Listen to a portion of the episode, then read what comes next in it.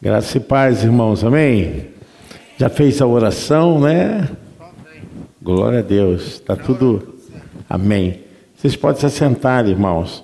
Nós estamos aqui mais uma quinta pela Ed Sabe, que é a Escola de Sabedoria Bíblica, e temos aqui aprendido juntos. Quero agradecer a presença de todos vocês, da alegria de estarmos compartilhando conhecimento, agradecer a presença dos pastores dessa casa espiritual, dos líderes que aqui também se fazem presente.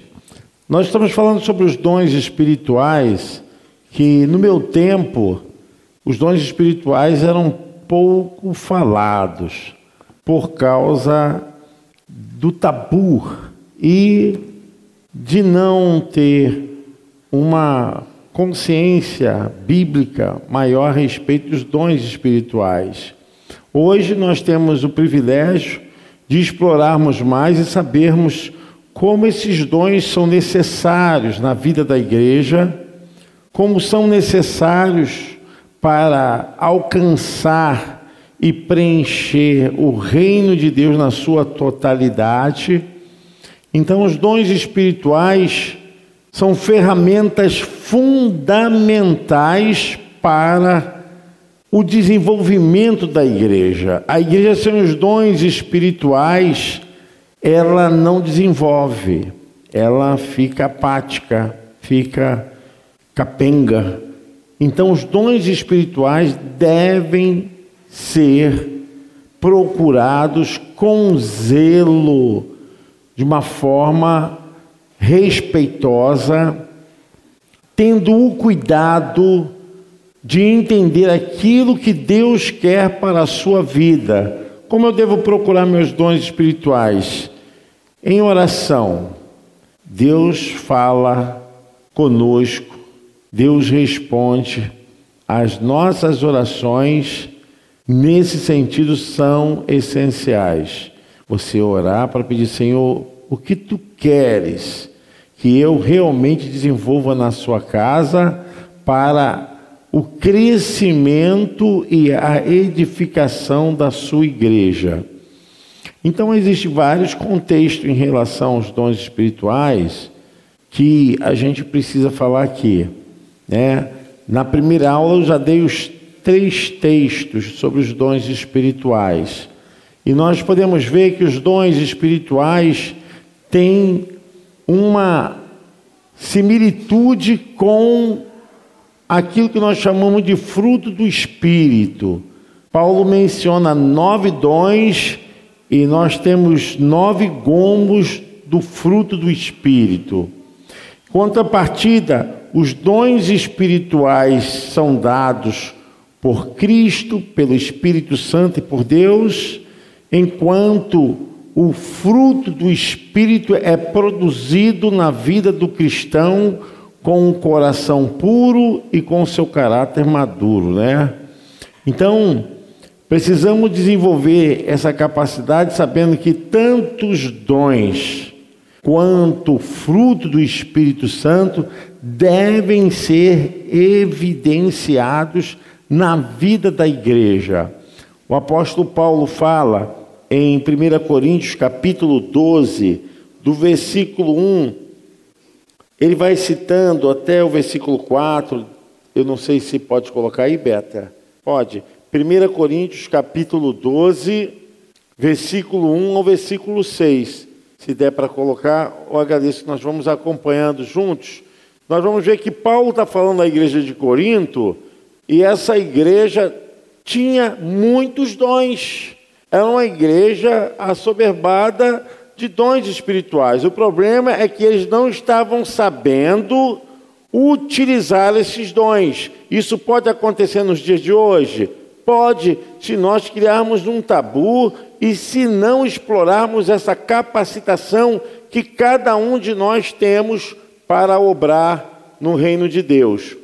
Olha o que Paulo diz: a respeito dos dons espirituais, não quero, irmãos, que sejais ignorantes.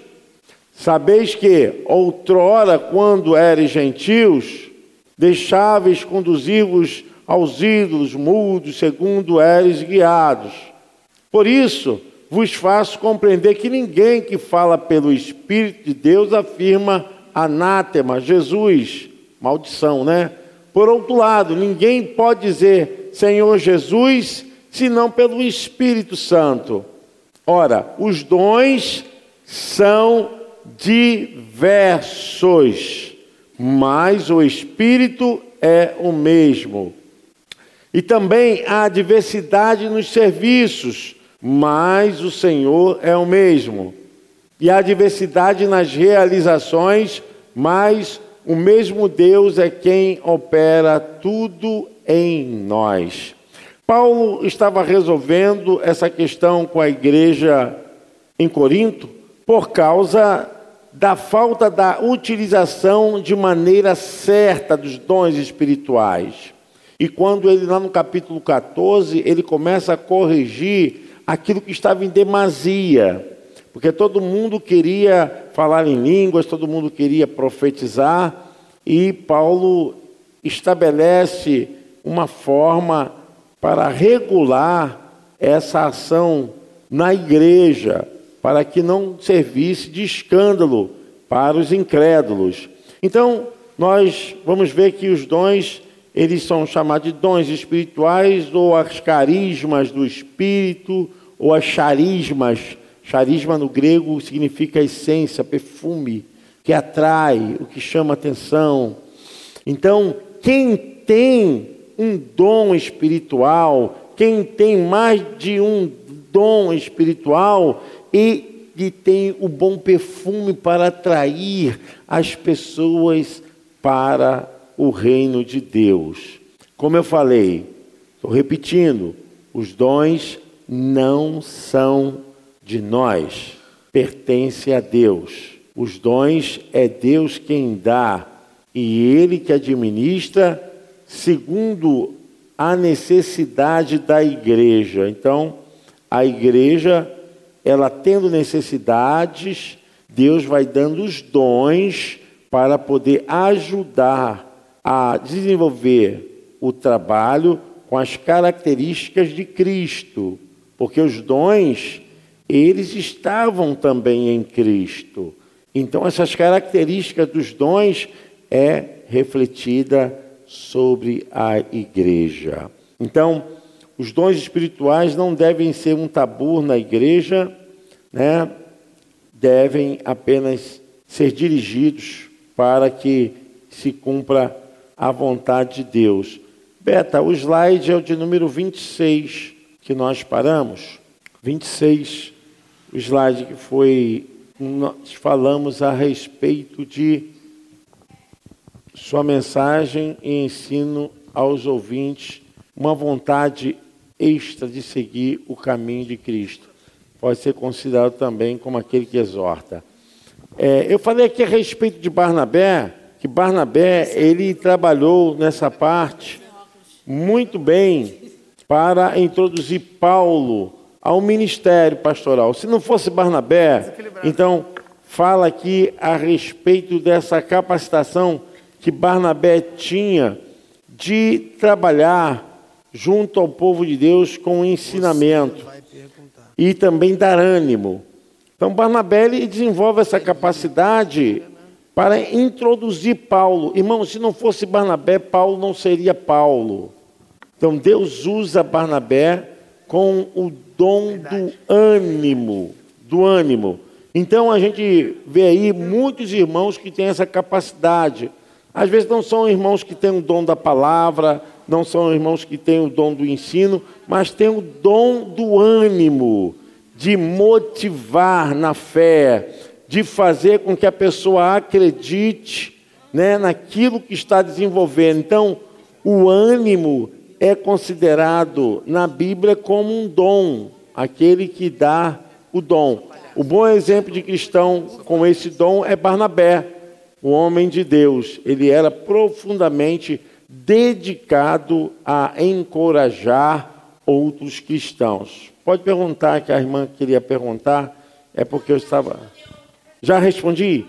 Glória a Deus. Isso aí é o dom da revelação. Eu a respondi sem saber que ela estava com essa dúvida. O dom da revelação, ele está através do conhecimento e do conselho. Nós vamos falar sobre isso.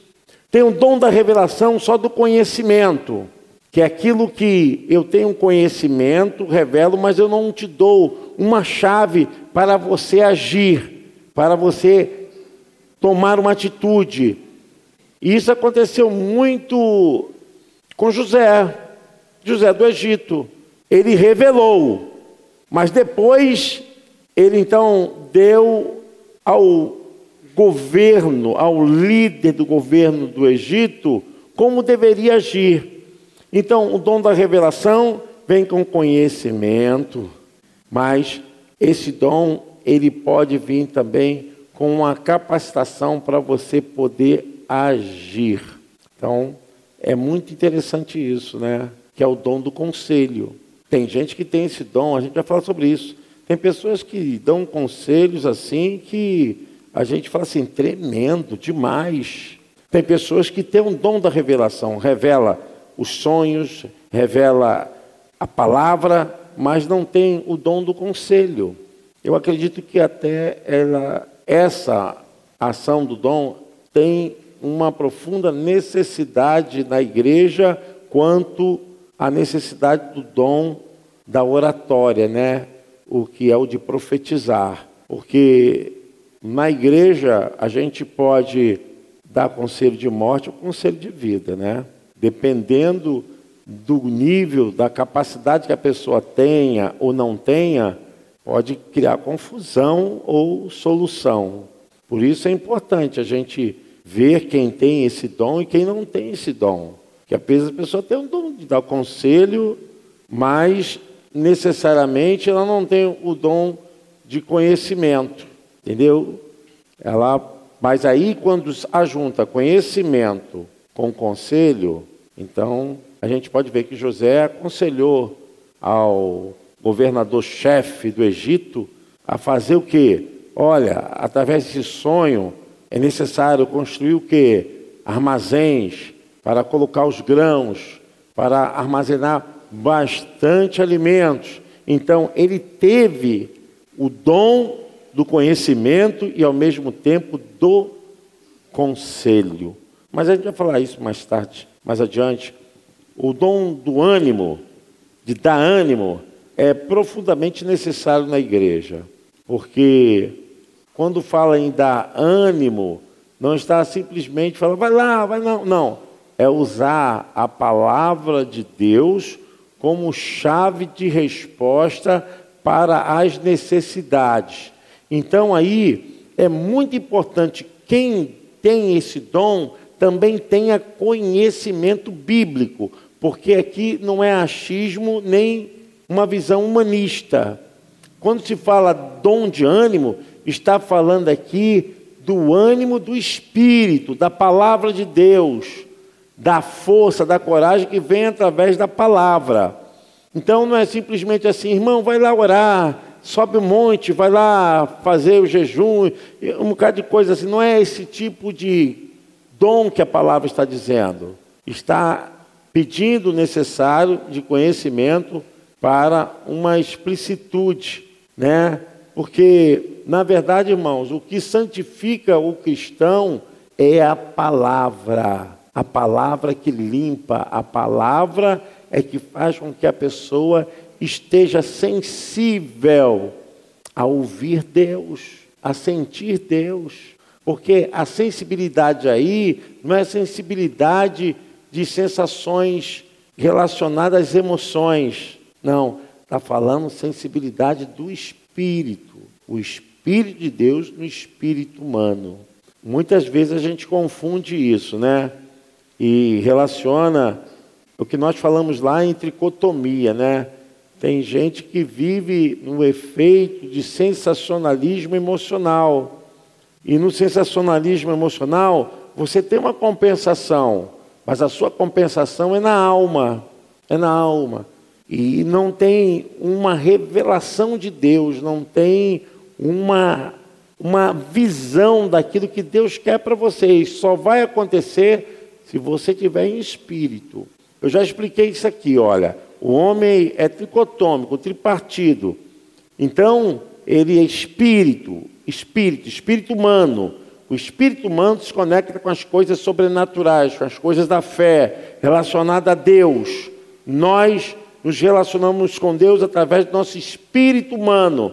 O nosso espírito humano joga luz para santificar a nossa alma. A nossa alma tem três características importantes. Primeiro que a mente, vontade e emoção. Aonde trabalha a ação do pecado? Na alma, na mente, na vontade e na emoção. Na mente, quando é o psiquismo, conhecimento, então pode gerar vaidade, pode gerar ignorância, pode gerar na pessoa um distanciamento de Deus por causa do intelectismo. Não, aí vai gerar muita coisa sobre é, é, sobressair o eu, né? Porque eu consegui, então, psiquismo. Vontade é estar justamente ligado àquilo que você decide. Então tem muita gente que tem conhecimento de Deus, mas uma parte da alma a vontade delas não está ainda despojada para Deus. Então, tem conhecimento de Deus, sabe o que é certo e errado, mas a sua vontade é inclinada para fazer aquilo que não é de Deus. Então, a outra parte é das emoções. Emoções são sentimentos. Entendeu? E tem pessoas que no culto mesmo a gente chora, a gente grita, a gente tem sensações de arrepios, porque os sentimentos estão ligados a um estado psicofísico. Então, o que eu sinto vai passar para o meu corpo, psicofísico. Então, a gente tem que ter cuidado de não achar que essas características da alma é onde Deus se revela. Não. Então, tem gente que diz assim: Poxa, não senti nada, já ouviu falar isso no culto, senti nada, não, tô... não vai sentir, porque Deus não vai tocar nas suas emoções, no seu estado fisiológico, né? Não, isso aí são consequências daquilo que você tem no seu espírito e você pode transbordar na sua alma. Alguma dúvida disso, irmãos? Alguma dúvida? Então, vamos dar um exemplo aqui bem prático. Não adianta você chorar aqui no altar. Isso não convence Deus, porque isso é parte da emoção.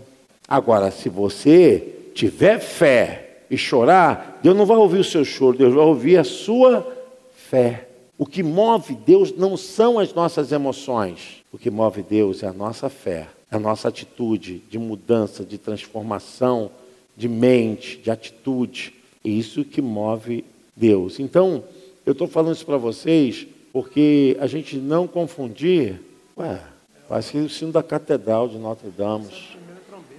Não é? É. Então, gente, é necessário vocês entenderem assim: ah, Deus vai falar o meu dom espiritual pelo meu movimento. Pelo meu... Gente, em nome do Senhor Jesus Cristo. Deus vai falar através da sua palavra, Deus vai responder através de uma mensagem, Deus vai responder através da sua interioridade espiritual. É importante que você saiba disso. Então, essas coisas da alma precisam ser santificadas pela consagração da vida espiritual. Pode falar, Eduardo. Pode falar.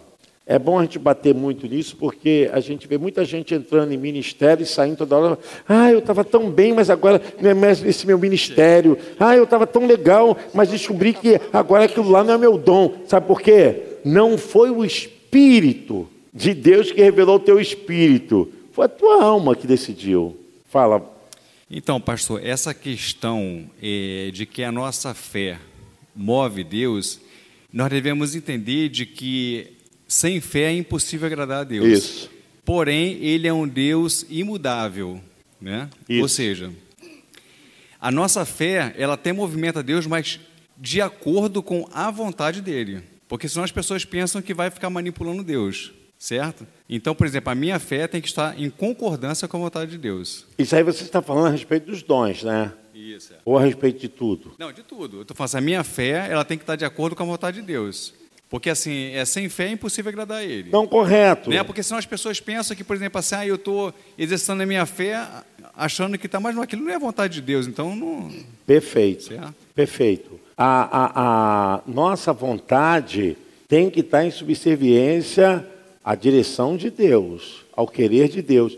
Por isso que eu falei aqui, Eduardo, que às vezes as pessoas é, Assim, eu vou até citar numa questão até de inocência. Ah, mas eu era muito usado naquela área, agora não, não sinto mais prazer. Na verdade, essa pessoa estava procurando o seu dom. É o que o apóstolo Paulo fala: procurar com zelo os melhores dons. Então, eu vejo o seguinte: que é necessário que a pessoa esteja aberta para orar, esteja aberta para ouvir Deus responder esteja aberta para o tempo de Deus. Agora, é errado a pessoa começar a procurar os dons? Claro que não, gente. É bíblico. É necessário, é importante que você procure. Às vezes você acha que é uma coisa, como o Eduardo falou, e Deus está querendo você em outra área. Então, é importante, porque quando você tem um dom espiritual, aquilo queima na sua alma, aquilo queima no seu ser. Você não sabe falar outra coisa a não ser disso. Você não tem uma entrega maior a não ser para isso. Então, tudo é em função de algo que domina a tua vontade, como o Eduardo falou, domina a sua vontade. Eu vejo hoje a igreja quebrando esse tabu, porque antigamente era assim, muito poucos que exploravam esse espaço espiritual dos dons.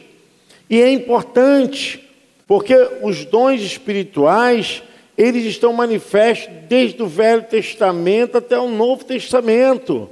Deus adestrou, Deus preparou pessoas para ministrar, para operacionar em toda obra, em toda arte, na propalação da divulgação profética, no ministério monárquico, na parte de liderança, líder, nós vamos falar sobre líder. Os juízes eram líderes.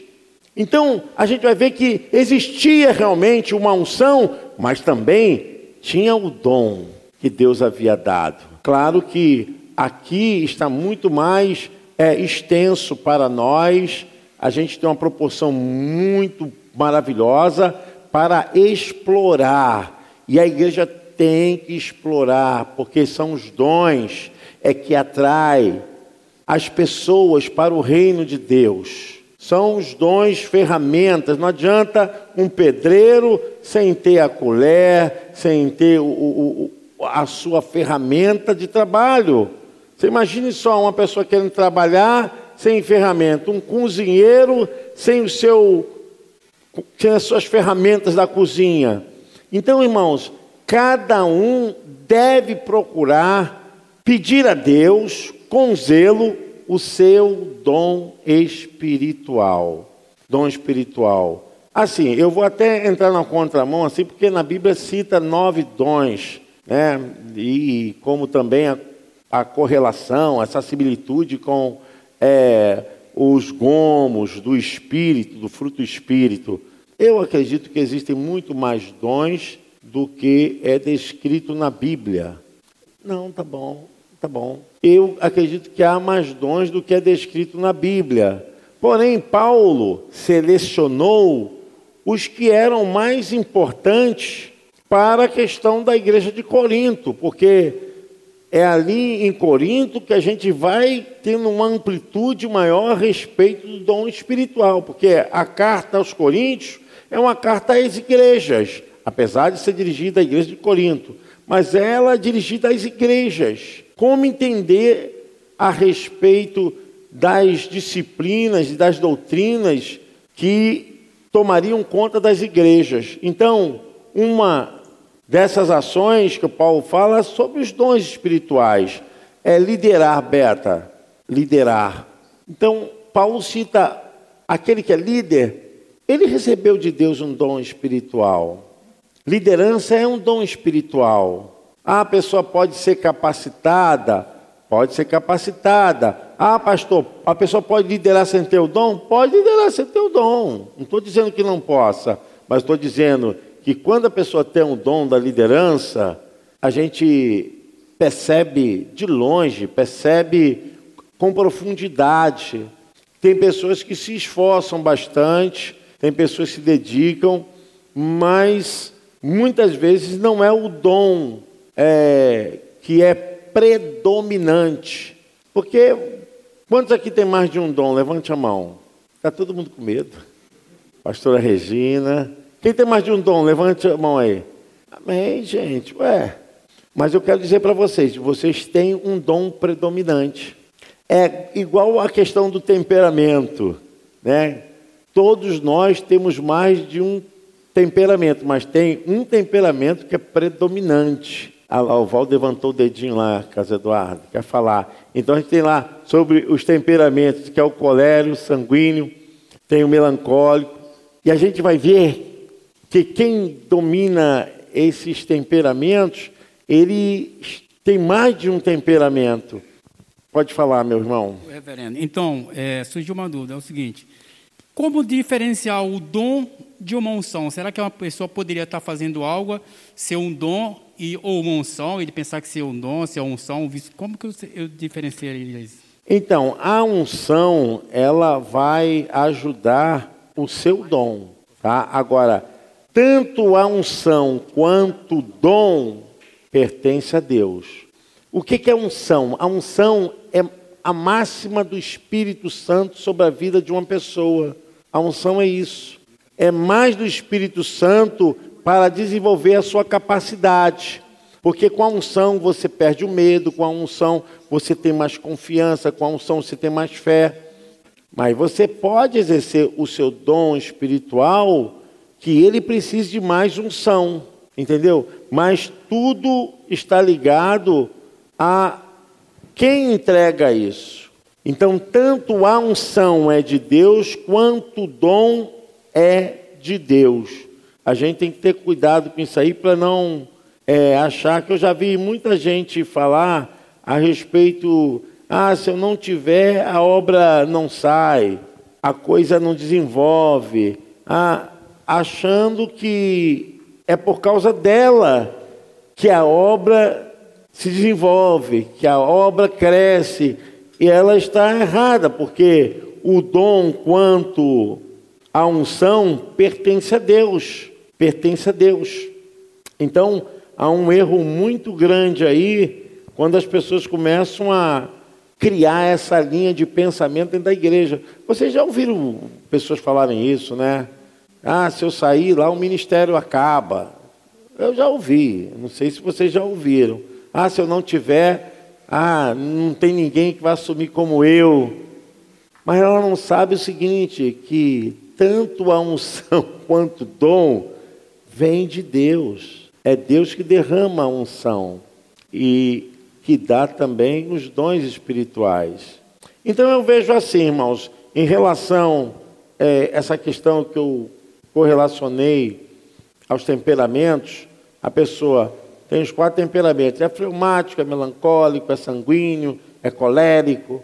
Eu posso ter três ou quatro temperamentos, mas um é predominante. Eu penso assim que nós podemos ter mais de dois dons. Tem pessoas que eu vou citar assim uma coisa que é muito fácil da gente ver. Tem pessoas que pregam, que cantam, que oram, que operam milagres, porque também é um dom espiritual e essa pessoa consegue agrupar quatro dons espirituais e realiza assim com facilidade, mas tem um que é predominante. Então acho importante vocês também analisarem, porque se eu pedir a pastora Regina para pregar, ela prega. Se eu pedir a pastora Regina para ensinar, ela ensina. Para cantar, também a pastora Regina canta. Mas ela sabe qual que mais arde dentro dela, que ela sente a maior força que predomina a vida dela. O caso do Eduardo também. Canto. É, cantar, isso aí. Mas tem um dom da liderança, tem um dom de pregar, Tem um dom de quê? Tá bom esses dois. Tá bom esses dois? Então, gente, é muito importante vocês explorarem isso. Quando eu falo para explorar, no sentido, pedir a Deus, Senhor, eu quero que tu me uses para maior capacidade, para abençoar a igreja. Irmãos, que seja para alcançar vidas mesmo, dentro do culto, fora do culto. Você já ouviu uma pessoa dizer assim: Poxa, quando você fala comigo, eu sinto uma unção. Pessoas falam assim, né? Eu sinto uma unção, sinto uma presença de Deus, é diferente. E quando eu estou falando isso, estou falando pessoas da igreja, não. Pessoas que não são evangélicas. Por quê? O dom é diferente do talento. O talento é algo natural, que é para reconhecimento de uma capacidade humana. O dom é um reconhecimento daquilo que Deus dá para atrair a pessoa para o reino de Deus. Amém? Por isso que às vezes, irmãos, há esse contraste quando a vaidade ela entra no coração de um homem, de uma mulher de Deus porque se julga, né? Como infelizmente nós cometemos muito esse erro de tratar as pessoas como se fossem ídolos, né? Como se fossem pessoas artistas. E no reino de Deus não tem ídolos, não tem artistas, tem servos, tem pessoas dedicadas para fazer o serviço da obra de Deus. Amém? Você pode aplaudir o Senhor?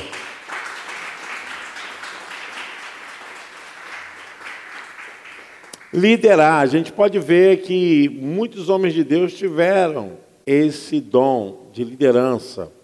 Esse dom espiritual se manifesta na vida daqueles que de alguma forma lideram a obra de Deus com eficiência. Pode passar, Betinha. Normalmente ele se manifesta na vida dos diáconos, presbíteros e pastores. Normalmente não é exclusivamente. Normalmente é o que a gente vê, é muito importante. Ontem eu estava participando do curso de obreiros e eu falei para os irmãos, eu sentava lá atrás e eu não era nada da igreja, não era nada, não fazia nada, cheguei, mas sentava lá atrás, né, os bancos não tinham nem encosto, era só o assento. Bobeaça a gente dava cambalhota. E eu não sabia que tinha esse dom, Deus me chamou lá atrás. E alguém viu isso em mim e acreditou. Mas eu pedi a Deus e Deus me confirmou. Aí houve que houve realmente uma entrega. Gente, todo ministério que não tem um dom, ele vai com dificuldade. Todo ministério que não tem um dom, ele vai com dificuldade. Agora, quando você tem um ministério que você usa o seu dom, você sente a excelência de Deus, o fluir de Deus. Não tem briga, não tem forçação de barra, não tem disputa. Sabe por quê? Porque o seu dom é a vontade de Deus para prevalecer no ministério. Então, às vezes, as pessoas acham que o mais importante é o ministério. É um erro. O mais importante é o dom. O ministério vai ser a maneira onde Deus vai colocar agora o vagão do seu dom no trilho que é o seu ministério. Agora, é importante que você saiba que o seu ministério é uma extensão do seu dom espiritual. Porque às vezes você está numa função, você está numa área atuando aonde você não se sente bem, não se sente feliz, você sente que está travando, você sente que. Eu estou explorando isso, irmãos, porque muitas pessoas não têm coragem de falar. Mas aí você fica batendo cabeça numa área. Eu estou dizendo assim, batendo cabeça, porque você acha que é o seu dom.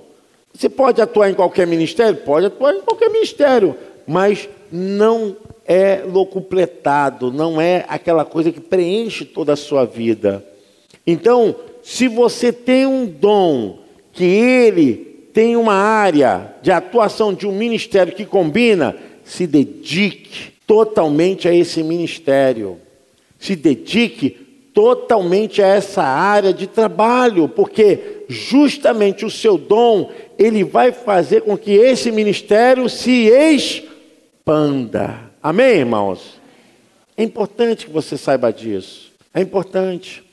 Às vezes as pessoas querem fazer a vontade de Deus e acabam é, de uma forma limitada, impedida, porque a atuação ela sofre revés de cotização.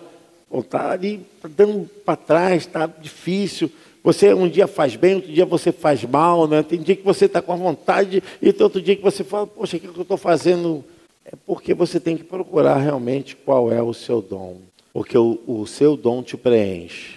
O dom que você tem, ele te satisfaz. Mesmo no sofrimento, mesmo na luta, você sente prazer naquilo que você realiza. E a liderança é importante na igreja. A liderança é importante. No entanto, de uma forma mais ampla, refere-se a todos os cristãos que lideram diversos setores na igreja de forma eficiente. Pode passar, Betinha. Percebe-se na vida daqueles que possuem esse dom espiritual que, sob sua liderança, a igreja ou seus setores apresentam considerável saúde e crescimento. Porque às vezes, quando a pessoa está liderando, está liderando que não tem esse dom, né, em vez de quem está debaixo da liderança sentir bem, se sentir feliz, acaba virando um cargo, se tornando um fardo, se tornando uma coisa assim pesada para todos os que estão debaixo da sua liderança. A gente percebe, é importante. Um líder, ele tem características importantíssimas. Primeiro, tem que ter vida espiritual, ele tem que ter vida equilibrada, ele tem que ter um consenso crítico, porque um líder não pode só ouvir o lado, então um líder tem que ter visão. Então, essa parte que robustece a liderança, a gente percebe de longe, né? A pessoa quando é mansa, o líder tem que ter espírito de mansidão, ele pode ser até um colérico, mas ele tem que ter um pouco dentro dele um melancólico, um fleumático. Aí a gente joga para dentro dessa teoria da psicologia, porque, vamos supor, aqui tem irmãos que são fleumáticos assim, porque fleumático trabalha com números, fleumático é, é, é, é lento, fleumático é lento. Fleumático também não adianta que ele pediu uma decisão dele assim, ele, pô, duas semanas para decidir. tem momentos que a gente tem que ter esse temperamento, porque ser ansioso demais, você pode tomar decisões erradas. Então, o colérico não, o colérico, meu irmão, ele arrasta todo mundo, mas depois ele paga um preço, porque muitas vezes ele não percebe as consequências. Já o fleumático é o diplomata, é o negociador, o fleumático não se envolve sentimentalmente com nada. Você pode estar chorando, falando um montão de coisa, tá bom, irmão, amanhã eu vou ver essa causa. Agora, se for o sanguíneo, o sanguíneo não, chorou, ele abraça, puxa, meu. Aí o, o sanguíneo é, é, muito pegajoso, né? Aquele irmão melequento, agarra para lá, para cá, beija para danado. Então, é, é Bom, normalmente os sanguíneos são pessoas que trabalham em portaria, em recepção, são pessoas que pregam, mas o sanguíneo, ele tem facilidade de desistir também. Bom, eu estou falando de liderança, como é importante, o, o, quem tem esse dom, ele consegue acoplar todas essas características. Às vezes, ele tem um dom que precisa ser mais desenvolvido, porque ninguém recebe o dom pronto, tá, gente? Não existe isso, dom pronto. Existe o dom que a gente vai melhorando, o Espírito Santo vai nos direcionando, amadurecendo. Então, o dom, ele sofre o desenvolvimento através da obra. Através da obra. Então, pessoas não devem desistir do que estão fazendo, tem que sentir se realmente aquilo está dando alegria, e nesse caso é bacana. Percebe-se na vida daqueles que possuem esse dom espiritual, que sob sua liderança, a igreja, os seus setores apresentam considerável saúde e crescimento. Tem mais, Beta? Ah, mostrar misericórdia é um dom maravilhoso. Aqui na igreja a gente tem irmãos com essa capacidade de dom, de demonstrar misericórdia. São pessoas que aplacam a ira, são pessoas que entendem essa questão de equilíbrio, são pessoas que têm um compromisso que não é de púlpito. Esse dom aqui não é de púlpito, esse dom é de influência no meio da congregação. É o dom que ele se mistura dentro das reuniões, é, nas questões de decisões. Esse dom é maravilhoso.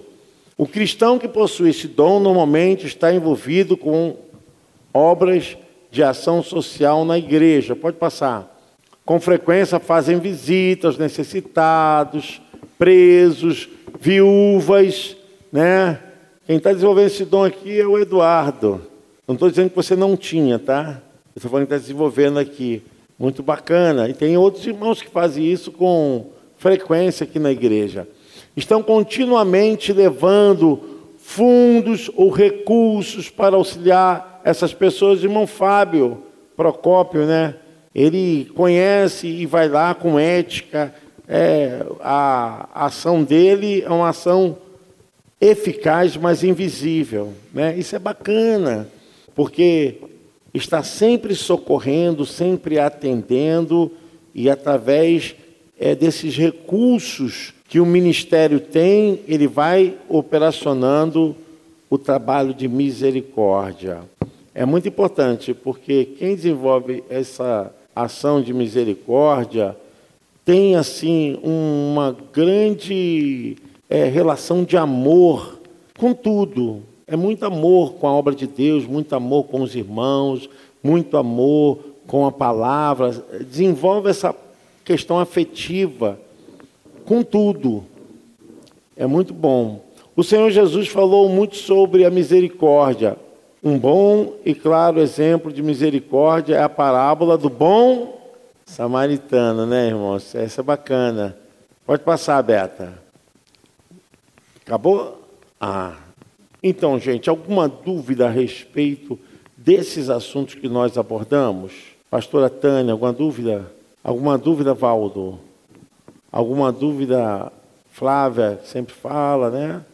Tudo esclarecido. Pastora Regina, pode fazer uma pergunta, pode fazer, a gente tem tempo para isso. Eu quero que vocês façam pergunta mesmo, porque a gente quer explorar essa questão dos dons espirituais aqui na nossa igreja. É, a pessoa tem, tem o dom e por algum motivo pode acontecer que esse dom seja fica amortecido é, ele exerceu aquele dom com, com bastante veemência da onde ele estava, mas alguma situação fez com que aquele dom ficou amortecido, ele continua com esse dom? Pode acontecer isso? É, o apóstolo Paulo fala sobre isso. Não entristeceis o Espírito Santo. Está justamente em negar a obra de Deus na vida da pessoa a qual recebeu uma obra para realizar. Então, quando nós entristecemos o Espírito Santo quando justamente deixamos de fazer a obra de Deus por causa do pecado, por causa de egoísmo. Aí já fala tudo, né, gente? Pecado, a gente já fala tudo. Porque o pecado traz seus frutos pecaminosos. Egoísmo é fruto pecaminoso, tá? Adultério, fornicação é fruto pecaminoso. Isso tudo é fruto pecaminoso. Então, Paulo fala a respeito disso, Valdo, que realmente pode impedir que o dom da pessoa seja exercido com uma potência, com uma expansão. Pode acontecer. Normalmente, quando isso acontece, eu vejo assim: o cuidado que nós temos que ter com a pessoa, recolher a pessoa, cuidar dela, restaurar esse estado espiritual, cuidar do estado emocional e pedir a Deus, né, que renove, né? Davi pediu ao Senhor para que renovasse o espírito da salvação dentro dele, que ele havia perdido. Então, é importante que a gente entenda que o dom ele pode adormecer até morrer, até morrer. Paulo fala assim: não entristeçais o Espírito Santo é, que está entre vós. Aí depois Paulo chega no mesmo, é, na mesma carta aos Tessalonicenses: não extingueis o Espírito Santo que há em vós. Então Paulo está falando ali justamente dessa operação do Espírito Santo com o dom, com a vida espiritual que a pessoa começou a exercer na obra de Deus. Às vezes é triste, né? A gente vê irmãos que, infelizmente, eram usados, eram uma bênção nas mãos do Senhor e que, por causa dessa condição, Valdo, do pecado, eles entristeceram o Espírito Santo e a obra, pelo dom espiritual, foi parada. Pode falar. Heve, pode acontecer de uma pessoa ela não querer exercer o dom que ela tem e, e perder esse dom justamente porque ela não quer exercer ou, ou ela prefere ficar inerte ali, ficar neutra? Pode acontecer isso, da pessoa ter o dom e, e perder porque não quer exercer, não quer é, atuar, não quer obedecer ou não quer fazer a, a vontade de Deus? Então, essa negligência de exercer a atividade da obra de Deus pelo dom ela de alguma forma será cobrada da pessoa, tá? Ah, pode acontecer?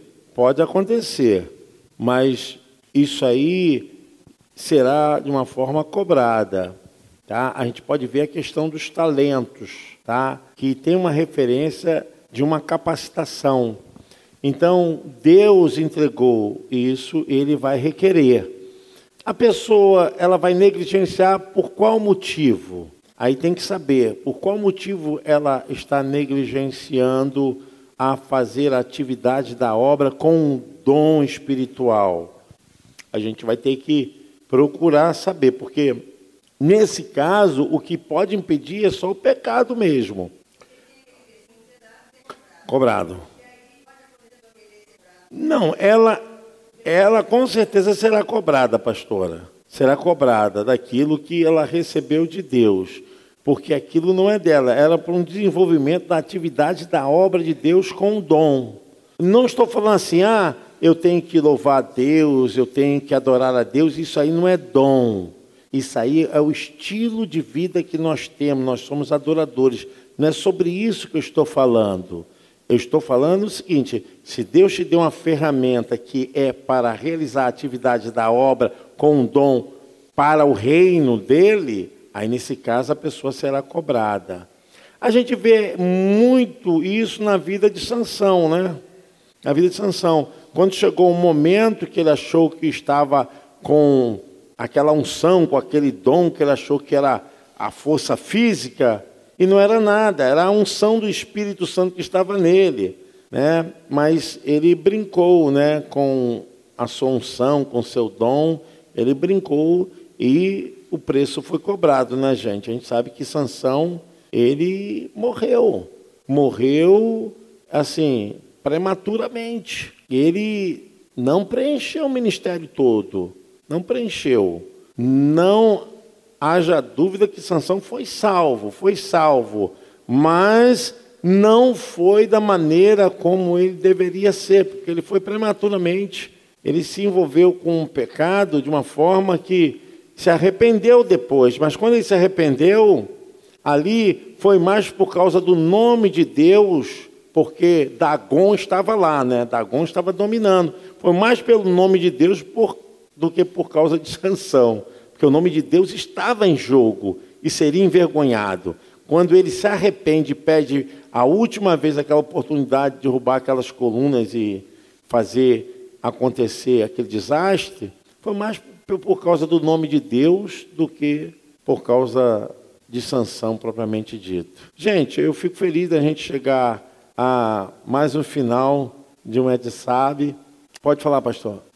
Deixa eu levar aí, pastor. Calma aí, vai chegar aí, pastor. Vai chegar aí para quem está nos assistindo possa também entender a sua pergunta. Falar em línguas é um dom ou é selo, como eles dizem? Então, nós chegamos a falar sobre isso. É um dom, é um dom espiritual. O dom de língua, que é o último na classificação. Paulo tem muitos problemas na igreja de Corinto por causa disso, porque existiam muitas pessoas com esse dom, só que eles não eram organizados. Paulo falou assim: olha, para quem fala em língua, tem que ter um intérprete. Então, Paulo falou: no máximo quantos para falar em línguas? Paulo fala: no máximo dois. Porque se todo mundo falar em línguas, quem é que vai entender? Então, é um dom espiritual. Agora, quem fala em língua está falando em mistério com Deus, a língua dos anjos. É, se não tiver intérprete, não tem edificação para a igreja. Paulo fala: é melhor que vocês falem suas próprias línguas, que entrando um estranho entenda, do que todos falando em línguas e ninguém entendendo o que vocês estão falando. Então, não há edificação. 1 Coríntios capítulo 14, Paulo fala categoricamente, mas ele estava justamente cuidando da igreja de Corinto, porque a igreja era boa, nos dons, só que faltava o quê? Faltava ajustes. Então, pastor, é um dom espiritual. Assim, a pessoa que não fala em línguas, não é batizada no Espírito Santo, não tem nada a ver, tá? Dom espiritual é uma coisa, falar em línguas é dom espiritual, ser batizado com o Espírito Santo é outra coisa. Pode falar, pastora? Pastor, é, a importância dessa aula de hoje, porque fica muito esclarecido que a gente percebe que algumas pessoas, dada a, a ignorância, no sentido da falta de conhecimento, é, considera que a pessoa que fala em língua está cheia do Espírito Santo.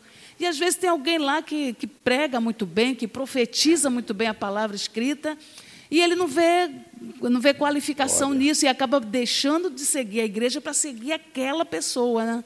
Essa confusão pela falta de conhecimento que acaba levando as pessoas a se perderem no caminho, alimentando a vaidade do outro, né? que Perfeito. usa um talento como se fosse dom. Perfeito, pastora. Viu? O pastor me puxou pastora Regina também foi lá, argumentou, e isso nos ajuda a tirar as dúvidas. Gente, o que a pastora Regina falou é o seguinte: que quem fala em línguas fala em mistério com Deus. É aquilo que eu falei. Essa questão, muitas vezes, fica sem conselho, fica sem direção. Então, o apóstolo Paulo falou: olha, quem quiser falar em língua, fala baixinho. Por quê? para não acontecer de criar uma confusão no meio da igreja. Nesse caso, realmente, quem está profetizando, quem está propalando a palavra, quem está é, falando a verdade das Escrituras, está profetizando, está entregando a mensagem de Deus. É muito mais inteligível a pessoa falar na sua própria língua do que, nesse caso, pastora Regina, ela falar em mistério. Só que a nossa cultura, a nossa liturgia, ela introduziu isso como que quem fala em línguas é mais espiritual, é mais pentecostal, tem mais fé do que aquele que não fala em línguas. Então, isso necessariamente não tem nada a ver com espiritualidade e nem tampouco ser mais ou ser melhor que o outro que não fala em línguas. Porque quem fala em línguas está falando em mistério. Paulo fala lá, ainda que eu tivesse a língua dos anjos, dos homens, e se eu não tiver amor, Paulo põe o dom de línguas bem abaixo do sentimento maior que é o amor. Então, ele fala isso muito claro lá em 1 Coríntios capítulo 13, né? É, todas essas coisas vão passar, mas o que prevalece é o amor. Então, obrigado, pastor Regina, pela pastor Almi também. Mais alguém? Então, pastor, é muito gratificante né, estarmos aqui aprendendo isso, porque as pessoas é, confundem muito essa situação ainda. É, o que eu acho interessante de que em nenhum momento a Bíblia dá evidência de que Jesus falou em línguas. Não. Correto? E Mateus capítulo 3, versículo 16, fala justamente a respeito da trindade, ou seja, a pomba descendo em forma de espírito, o próprio Deus falando do filho e o filho sendo batizado. Então é uma coisa tremenda. Então ali não, não houve ali o batismo, né, na, na, questão do Espírito Santo e Jesus falando em línguas. Então as pessoas confundem essas coisas, até mesmo porque eu já fui criticado por isso, porque por exemplo, é, é, eu não ter esse dom e a pessoa falar que eu não sou batizado pelo Espírito Santo. Eu falei, você está equivocado, mas enfim. É sem... por causa da evidência, que eles põem como evidência o falar em língua. Aí entra onde a pastora Regina falou, né? Que infelizmente isso aí já é cultural, tá, Eduardo? Mas o que, é que aconteceu? Hoje nós estamos falando de dons espirituais, que isso aqui há uns 40 anos, 40 anos, nunca foi falado. Eu estou falando isso porque eu participei de estudos, igreja, Regina também, os mais antigos aqui sabem disso, mas hoje há uma discussão a respeito disso. Antigamente era tabu. A irmã Alvina também, que é uma irmã que do tempo que a gente tinha estudo bíblico na Batista, a gente não explorava isso e nem os membros poderiam perguntar nada. Mas hoje você vê como as coisas cresceram e a gente quebrou esse tabu. Esse tabu. Quem fala dons com, com dom de língua está edificando a si mesmo. Se houver intérprete, edifica a igreja. Mas quantas vezes vocês já ouviram dom de língua com intérprete? Quantas vezes? Eu posso contar nos dedos.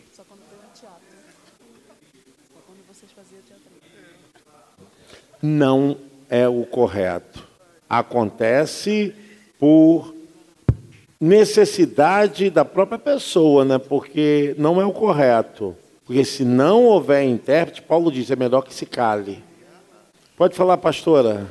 É, eu, eu, queria esclarecer que eu acredito no dom de línguas, eu acredito na profecia, mas o que eu vejo, a gente está tratando aqui numa questão de conhecimento e de que eh, isso, essa cultura arrasta essa ignorância, né? É, a gente ouve um pregador trazendo uma excelente mensagem e alguém chega no final e fala: Poxa, a pregação foi muito boa. Agora, se um irmão é tomado em mistério, fala línguas ali, aí alguém fala: Poxa, o irmão foi tomado de poder. Ele faz uma. Ele, ele não sabe qualificar o que está acontecendo. Daí que Paulo começa a chamar a igreja atenção. Gente, vamos prestar atenção que está havendo uma confusão. Perfeito. Perfeito. Gente, é até bom que a pastora Regina citou isso, a gente tem um tempinho Roberta, tem como botar aí 1 Coríntios capítulo 14? Eu acho que é importante agora a gente vir para o texto bíblico, né? Porque o pastor Almir trouxe o assunto, eu sei que ele trouxe para levantar a bola. Eu senti. A pastora Regina, muito sabiamente, vem conduzindo. Gente, olha só. O capítulo 14, Paulo estava dando resposta para organizar a ordem do culto.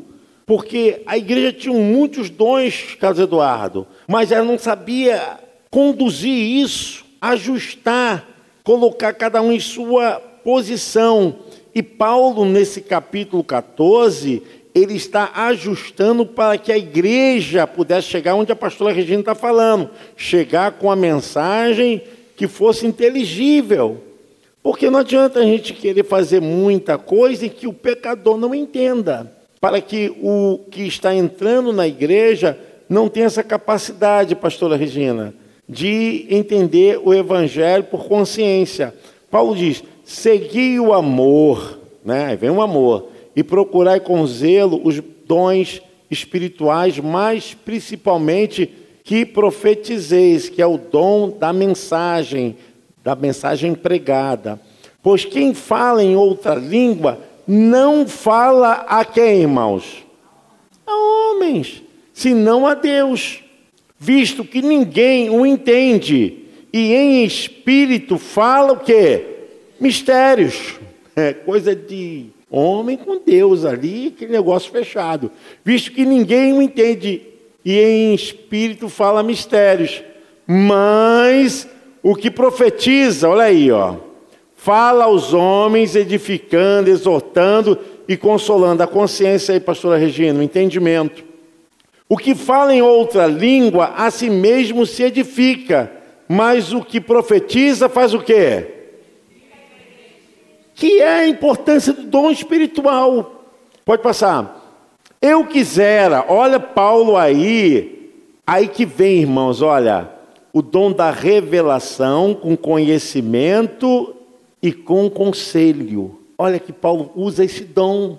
Isso aqui é o dom da revelação, conhecimento e conselho. Eu quisera que vós todos falassem, falasseis em outras línguas, muito mais, porém, que profetizasseis. Ele, pois quem profetiza é o que? Ao que fala. Então, pastora Regina, responde aquela indagação que a senhora falou do pregador, que às vezes a pessoa fala com toda a capacidade e dando os ensinamentos e muitas vezes não é reconhecida porque não falou em línguas, né? E Paulo está falando sobre isso. Salvo, olha só, pode voltar lá, Beta, anterior. Pois quem profetiza é superior ao que fala em outras línguas, vai. Salvo se as interpretar para que a igreja receba edificação. Agora, porém, irmãos, se eu for ter convosco falando em outras línguas, em que vos aproveitarei? Se vos não falar por meio de revelação, ou de ciência, ou de profecia, ou de doutrina, é assim que instrumentos inanimados como a flauta ou a citra, quando emitem sons, se não os derem bem distintos, como se conhecerá ou reconhecerá o que se toca a flauta ou a cítara, porque são instrumentos que vão se misturar entre si com os desafinos. Pois também, se a trombeta der som incerto, olha só, o desafino, se a trombeta der som incerto, quem se preparará para a batalha? Porque a chamada da convocação era através do toque da trombeta, como é hoje feito nos quartéis. Assim, vós, se com a língua não disserdes palavras compreensível. Olha aí. Como se entenderá o que dizeis? Porque estareis como se falasse ao ar. Não tem proveito nenhum. Pode passar. Há, sem dúvida, muitos tipos de vozes no mundo, nenhum deles, contudo, sem sentido.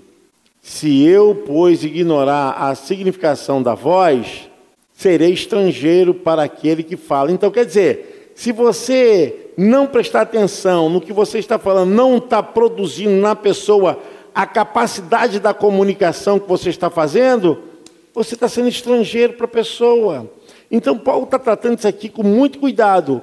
Aquele que fala, e ele estrangeiro para mim. Então, assim também, vós, visto que desejais dons espirituais. Olha só, procurai o que, irmãos?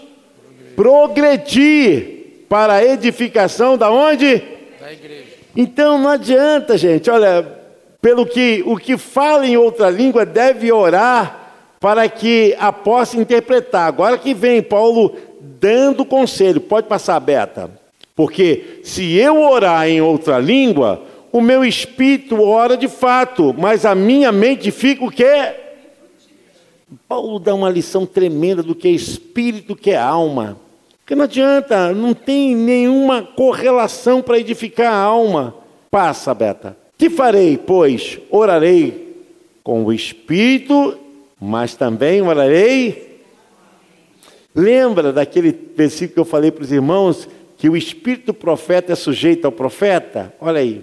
Cantarei com o espírito, mas também cantarei com a. Por isso, o mais espiritual que você seja, você nunca deixa de ter consciência. Cara, não tem como. Então você entende o que está acontecendo, você se movimenta com entendimento, as coisas espirituais, elas não retiram a capacidade crítica da tua mente. Se, e se tu bendizeres apenas em espírito, olha só, como dirá o indouto, o amém, depois da tua ação de graças, visto que não entende o que dizes, porque tu, de fato, dás bem as graças, mas o outro não é edificado. Dou graças a Deus porque falo em outras línguas, mais do que todos vós. Aí Paulo teve que botar a pressão mesmo para saber que ele era o apóstolo mesmo. Ele fala, contudo, olha só que ele fala, contudo prefiro falar na, na igreja cinco palavras com meu entendimento para instruir outros a falar dez mil palavras. Poxa, gente, olha, é demais. Esse texto é esmagador, assim, tira realmente essa dúvida. Pode falar, pastora. É, o apóstolo Paulo, inclusive, ele compara o que fala noutra língua com o que ora em silêncio. Você não Justo. entende nenhum nem o outro. Fica estrangeiros os dois. Estrangeiros dois. Eu não sei quando a oração silenciosa acabou e o que fala em língua estranha, eu não me edifico em nada porque eu não sei o que ele diz. Pastora, aí vai cair naquilo que nós aqui na Igreja Nazarena temos falado, que o Evangelho é entendido pelo raciocínio, porque o Evangelho tem que ser inteligível, é a capacidade de você entender as coisas que Deus está falando. E aí vem um assunto, não sei se foi a pastora Tânia ou a pastora Regina que falou. Gente, se todos falarem línguas, que proveito vai ter isso na igreja? Então, a gente tem que ter muito cuidado, porque na verdade o seu dom espiritual ele é para edificar a igreja. E quando eu me preocupo simplesmente em me edificar, porque quando eu estou falando em línguas, se não tem intérprete, eu falo baixinho. Tem mais um outro versículo aqui, Beta? Irmãos, não sejais meninos no juízo. Na malícia, sim, sede crianças. Que lindo, né? Quanto ao juízo, sede homens, o quê? Paulo, Paulo é tremendo, né? Ele, na lei está escrito: falarei a este povo por homens de outras línguas e por lábios de outros povos, e nem assim me ouvirão, diz o Senhor. Que tremendo, né? É importante porque essa capacidade de você entender, ela descreve, porque Deus fala com a nossa capacidade de entender. Se você não entender o Evangelho, você vai ficar simplesmente com as emoções. Não há mudança. Quer falar? Só uma observação. O, é legal aqui a gente pontuar também que existem pessoas que têm esse dom de línguas. Tá? E o contexto da fala de Paulo é igreja, é comunidade. Então, às vezes, a gente pode entender que, ah, por exemplo, poxa, eu tenho, então eu vou me travar. Não, você não vai se travar. Você vai administrar dentro de ambiente de culto. Porque, às vezes, você tem esse dom e esse dom pode ser aperfeiçoado e você se conecta muito. Eu me recordo de alguns momentos que a gente fazia oração aqui 24 horas. Lembra-te? Relógio oração. E ali era um ambiente que a gente se reunia cerca de cinco pessoas por horário. Então era algo muito assim, próximo de intimidade. E ali, às vezes, havia muito derramar no sentido de falar em línguas. Eu lembro que às vezes a gente ficava ali mesmo e era uma ministração às vezes individualizada ou com duas pessoas, a gente sentia esse derramar de Deus, esse transbordar do Espírito. Então, é muito legal aqui a gente pontuar que se você tiver esse dom de línguas, não se trave no sentido de aperfeiçoá-lo guarde para você, mas dentro de ambiente de culto, de louvor, de entrega, você precisa né, administrar como foi pontuado. Mas se você carrega isso, desenvolva isso dentro da sua, do seu secreto, do seu relacionamento com Deus. Paulo não está dizendo que não é bom. Paulo só está orientando que aplique de forma correta para uma melhor edificação do corpo. Isso é muito legal também. Beta, eu acho que você deixou a desejar aí, porque tinha mais assuntos. Então a Beta, eu acho que vai ter que ver para aqui. É, né? é, porque isso é dom de discernimento, você faltou aí. Meu Deus. É, porque da misericórdia, Beta, tem outros assuntos, a palavra de sabedoria, a palavra de conhecimento, dons de cura, que a gente não falou, profecia, discernimento de espírito, interpretação de línguas, que a gente acabou dando um, um salto. É. Não, vamos encerrar aqui. Então vamos orar, né? Senhor Deus, Pai, muito obrigado por essa noite, obrigado pela vida desses irmãos, pastores, obreiros, diáconos nessa casa. E agora vamos consagrar nossos dízimos de ofertas, Senhor, prospera as nossas vidas, Senhor. Prospera as nossas casas, Senhor. Traga os víveres, Senhor, a provisão. Nós te pedimos, Senhor, em nome de Jesus, a tua bênção. Amém. Pode vir aqui à frente. Deixa o povo vir à frente, pastor. Em nome de Jesus. Lembrando, irmãos, que sexta-feira haverá o trabalho de misericórdia, né? o trabalho de evangelismo noturno. Quem desejar participar, quer conhecer, vai sair daqui da porta da igreja às 20 horas. Normalmente é direcionado para o calçadão, não é isso? E cuidar daquelas vidas lá. Deus sabe todas as coisas. Eu peço a vocês que quem tem um chamado, olha aí, quem tem esse chamado, sabe, aproveite essa oportunidade para colocar em prática seu dom espiritual. Amém, irmãos? E que a graça do nosso Senhor e Salvador Jesus Cristo, que o grande amor de Deus Pai e que a doce, a maravilhosa presença do Divino Espírito Santo esteja com todos aqui, com toda a família de Jesus espalhada pela face da terra. E o povo de Deus diz: Deus abençoe.